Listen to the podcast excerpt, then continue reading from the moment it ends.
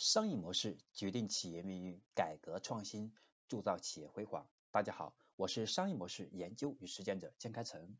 今天我将和大家分享的是我们商业模式创新课程的第二百二十二讲。这一讲和我们前一讲第二百二十一讲的它们之间有一个关联性。上一讲我们讲到的是我们品牌的本质，那么这一讲我将会深度和大家来剖析。什么在主导消费者对品牌的认知？因为在上一节当中，我们强调了品牌升值、品牌管理的过程，其实本质上是管理用户的心智资源。再说深刻一点，就是让用户对你的产品的认知的深度不断提升，品牌价值就在不断的提升。所以，这是我们今天这堂课的内容，标题是什么在主导消费者对品牌的认知？消费者对品牌的认知，那决定了品牌定位的有效性。比如呢，人们会想到宝马，会想到进口的高端汽车。近几年推出的低端宝马，本质其实在透支高溢价的品牌资产。我不知道大家有没有这个，有有没有这个认识？其实我发现，宝马一旦降价，对很多人来说，宝马在我们心里面的地位就下降，因为宝马的下降就意味着它的价值。也随之的下降，在我们的心智当中，宝马已经没有过去那么高的地位。所以，通过宝马这件事情，也是我们在品质、品牌和这个用户的心智之间，它是要一个协同关系。那宝马如果想去做更低端一点的汽车，但是它如果直接用宝马这一个品牌，它就会有利和有弊。同样道理。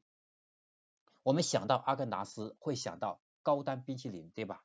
而如果你认为你的品牌定位是高端的，但在消费者的心智里却是中端的，那就意味着品牌推广在某种程度上就失灵了。而要想了解消费者对品牌的真正的认知，我们可以围绕四 P 的模型来展开。在这里，我想补充一点，其实很多人都说的四 P 过时了，然后觉得四 P 已经失效了。我觉得这都是营销者有意的把其他的新理论主推来力压四 P。其实我们来看四 P，它是经典模型，它并不是叫过时，是有它的局限性。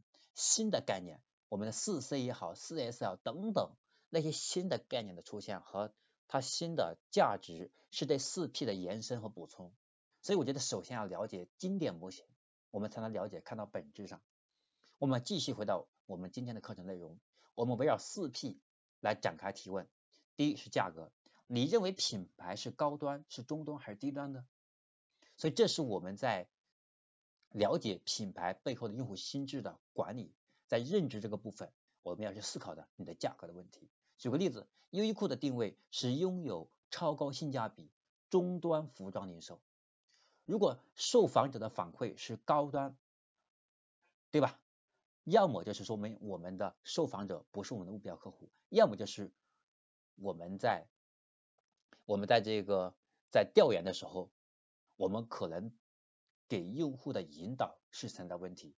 因为实际上我们的销售和我们的调研它的差距这么大，那就意味着我们的定价很有可能是错误的。所以我们不能完全依靠我们的调研。来做决策，我们还要去深度去挖掘他没有言明的那些心智底层的东西，对吧？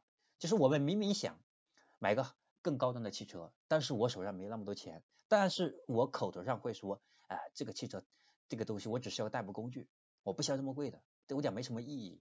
但是如果你有更多的钱，你依然会选择买更贵的。所以我们要去了解他为什么没有购买这个产品，在他心里面认为你是高端、中端、低端。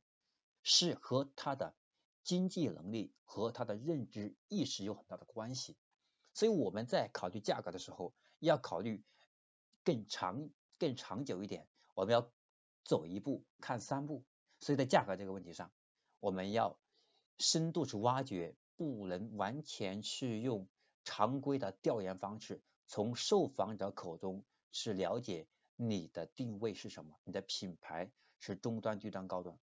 第二是渠道，当你想要购买该产品的同时，你会首先想到哪里去购买？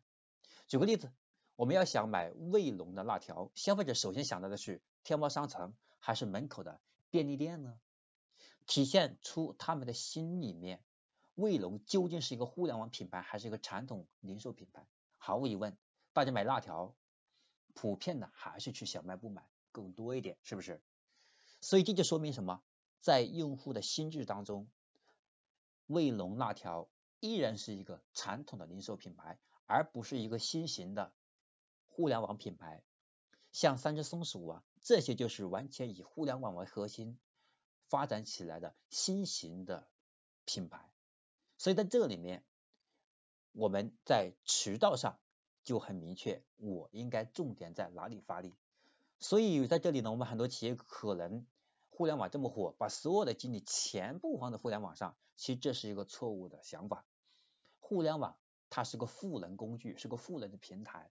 我们如何把互联网用好，把我们过去的资源、我们的价值网和我们的资源网，把它用到极致，结合互联网，让企业的效益最大化，实现更好的增长，这才是本质。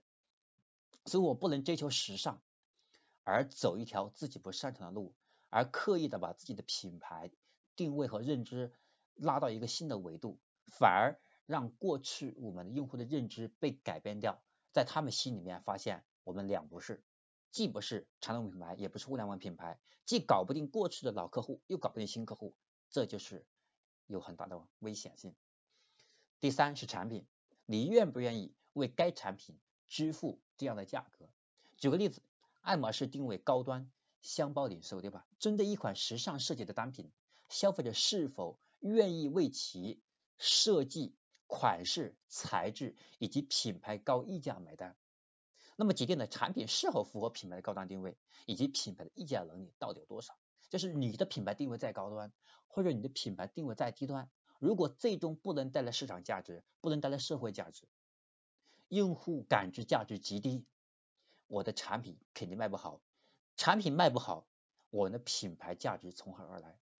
所以在这里。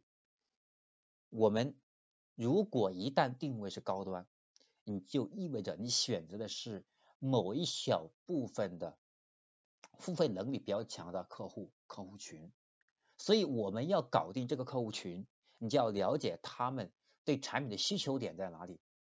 有些产品的需求点是精神层面，有些产品的需求点是物质层面，有些产品的它体现的是文化层面。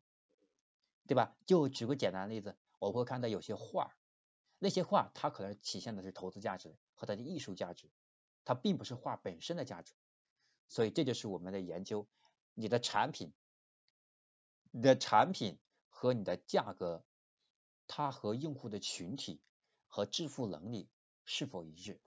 第四个，我们再来看传播，你对成该品牌对我们品牌的意向如何，有没有好感？或者是是否能够实实实在在的感觉到我们想给你创造的价值？在这里，大家应该听说过一句话，对吧？所有用户消费者难以感知到的价值，对应的我们所付出的全是成本。也就是你认为你对消费者很好，你增加了三个新功能，或者是你做了更精美的包装，或者说你做了更多的广告，这都是增加了。我们的营销成本、管理成本，对吧？我们认为这样做了会让我们的销售会更好，因为你这样做了以后，会在用户的心智当中形成一个更好、更靠谱、更有品牌，对吧？这样的一个认知层的层面的呃这个维度的运营运营优势。但实际上，如果我们这么做了之后，用户他觉得跟他没有关系，或者他会觉得就那样。那这就是一个很大的问题。举个简单例子吧，乐高对儿童来说是研究有趣的还是无感的？对于成年人来说，有利于孩子成长的还是可有可无？你对肯德基的研究是怎样的？有趣、好吃、方便还是性感？所以我们在这里说，对一个品牌来说，你要研究的是用户的好感点在哪里，用户对你的品牌的需求点在哪里，以及用户能够感觉到你的价值，这个点怎么体现出来很重要，对吧？贵没关系，但一定让他知道值得贵，贵最后换来的是他与众不同的价值追求，是不是道理？所以在这里，我们的传播上，只有我们能够把我们的优势、我们的价值点、价值主张充分的体现出来，一定要记住，是让用户快速感知到那个价值，才能迅速放大，我们才能形成很好的传播效应。我们在最终把产品，对吧？产品、价格、渠道、传播，把这四个问题把它想透了，把我们的用户群、我们的渠道。